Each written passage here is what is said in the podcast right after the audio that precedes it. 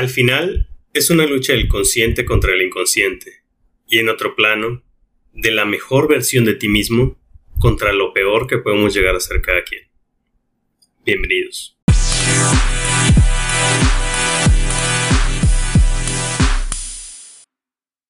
Buen día, bienvenidos a Talento con Valor en su podcast número 10 titulado Una lucha interna. Este podcast sinceramente será breve, tengo poco tiempo para realizarlo en este momento, pero espero aporte algo al, mundo y espero aporte algo a ti, mi estimado escucha de este tipo de, de podcast, ya sea en Spotify o Apple Podcast. Así que sin más, vamos a hablar sobre el tema de este podcast, que es una lucha interna.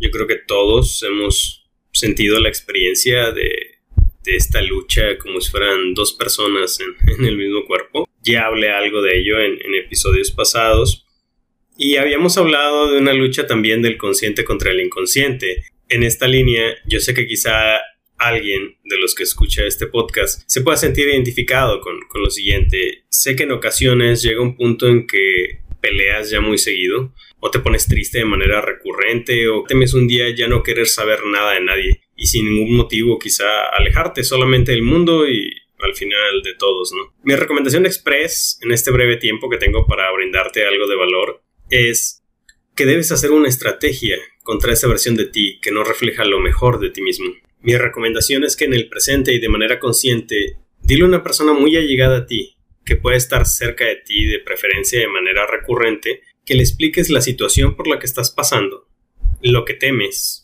que pueda llegar a pasar hasta cierto punto en tus peores momentos y es una estrategia para bloquear esa versión del futuro de ti mismo cuando quieras ser tóxico o volverse en emociones negativas contra sí mismo o contra otros. Por ejemplo, si tu emoción fuese la ira, le puedes comentar cuando estés de manera consciente y tranquilo, ¿verdad? Decirle, antes que nada, ¿sabes qué? Lo lamento, perdón por las ocasiones en que actúa de manera equivocada. Sé que han sido recurrentes. Quiero arreglarlo y por favor, la próxima vez que pase, ignórame en todo lo que, lo que diga y dime que yo mismo te dije que me ignoraras. ¿Ok? Si aún así no te hago caso, dime una palabra o frase que me recuerda este momento. Por ejemplo, pudiera ser una frase tipo: La luna está hermosa, ¿no crees? Y eso me va a hacer recordar este momento en que te estoy pidiendo que me ayudes para volver a mi estado consciente, para volver en sí nuevamente esa misma frase va a ser como un activador, como un estímulo para volver a este momento en el cual me siento bien, tranquilo y relajado. Y pues, te diré, este es un ejemplo, pero tú haz tu idea de frase y también tú haz tu estrategia en concreto para bloquear a esa versión de ti que no te gusta. De hecho, cuando trabajamos en las organizaciones en elaboración de intervenciones como son los team buildings o estas pues estrategias para mejorar el rendimiento de equipos de trabajo al final del día es el mismo equipo el que crea la estrategia para mejorar. Nosotros los asesores o la gente que tiene una función de coach, consultor para una organización, pues solamente son guías durante este día del evento.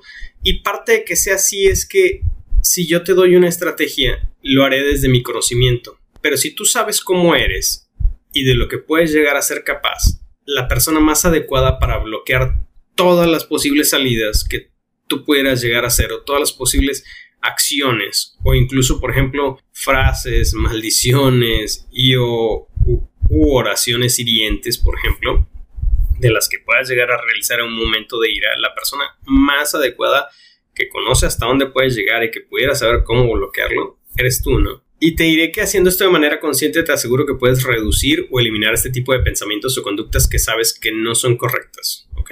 Hasta ahí creo que todos estamos en el mismo entendido. Solo sí requerirá que tomes la decisión hoy mismo de cambiar y de que elabores una estrategia y que te atrevas a comunicárselo a esa persona especial para ti que te va a ayudar en ese momento. Así que finalizando, ya lo sabes, piénsalo bien, elige bien tu estrategia, elige bien a tus personas cercanas o tu persona cercana que te ayudará en ese momento difícil. Espero esto sea de ayuda para alguien de los que me está escuchando. Como dato final, vuelvo a lo mismo, estas estrategias son para el caso promedio de las personas. Una persona que ya contaría con una patología necesitará una revisión más exhaustiva y el apoyo profesional de cerca y en sesiones recurrentes, obvio, por un determinado periodo de tiempo. Espero, independientemente de, puedas encontrar el apoyo dentro de tus seres cercanos Y si no, también debes de saber que puedes contactarte con gente como un servidor o con profesionales que al final también te podemos guiar. Si no te podemos ayudar del todo como quisiéramos, te podemos guiar con el profesional indicado, porque al final esto es así, ¿no? En mi caso, pues trabajo en esto, pero mucho de mi apoyo o la mayor parte de mi apoyo es enfocado hacia las organizaciones. Obviamente si me llega un caso muy especializado a mí, obviamente lo, lo paso a otro tipo de, de, profesional, ¿no? Pero sí, no quería dejar de compartir este tipo de, de estrategias. Sin más, soy Alberto López y espero este podcast te haya sido de utilidad o mínimo te haga reflexionar. Muchas gracias.